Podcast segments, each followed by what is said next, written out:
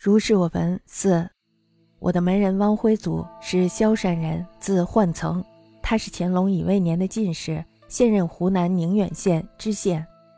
没有及第的时候呢，他长期在州县做幕僚，曾撰写《佐知要言》二卷，其中记载了几条最近的案例，很值得执法者参考。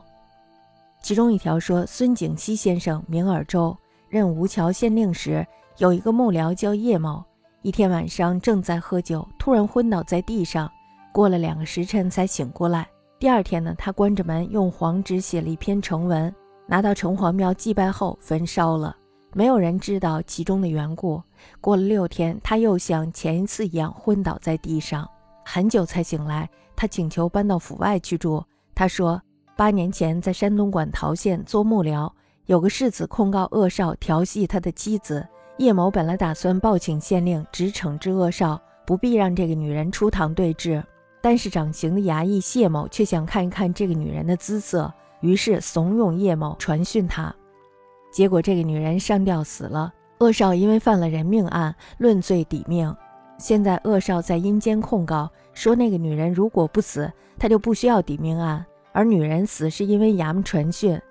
馆陶县城隍发来了文牒，拘审叶某。昨天叶某呈文申辩，那个女人呢，本应该出庭对质，况且出此主意的是谢某。很快呢，城隍又来文说。传讯那个女人的本意是想看姿色，不是为了帮她伸冤。这个主意虽然是谢某出的，但是刀笔却操在叶某的手里。谢某已经拘拿到此，叶某也不能宽恕。叶某说：“我是逃不过去了。”第二天晚上，叶某死了。门萧山汪生辉祖，字焕曾，乾隆乙未进士，今湖南宁远县知县。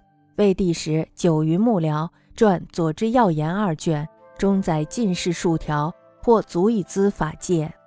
其曰：孙景熙先生会尔州，令吴桥时，木客叶某一西方饮酒，宴扑于地，立二十而苏。次日，庇护书黄纸书，赴城隍庙拜会，莫遇其故。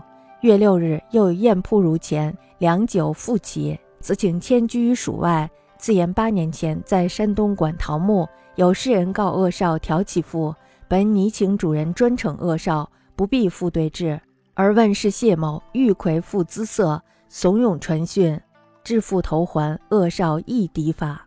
今恶少空于冥府，为父不死，则绝无此法，而父死由内幕之传讯，馆陶城隍神疑迭来居，昨具书申辩，为父本应对质，且造一者谢某。轻又疑迭，谓传讯之意在魁其色，非礼其冤。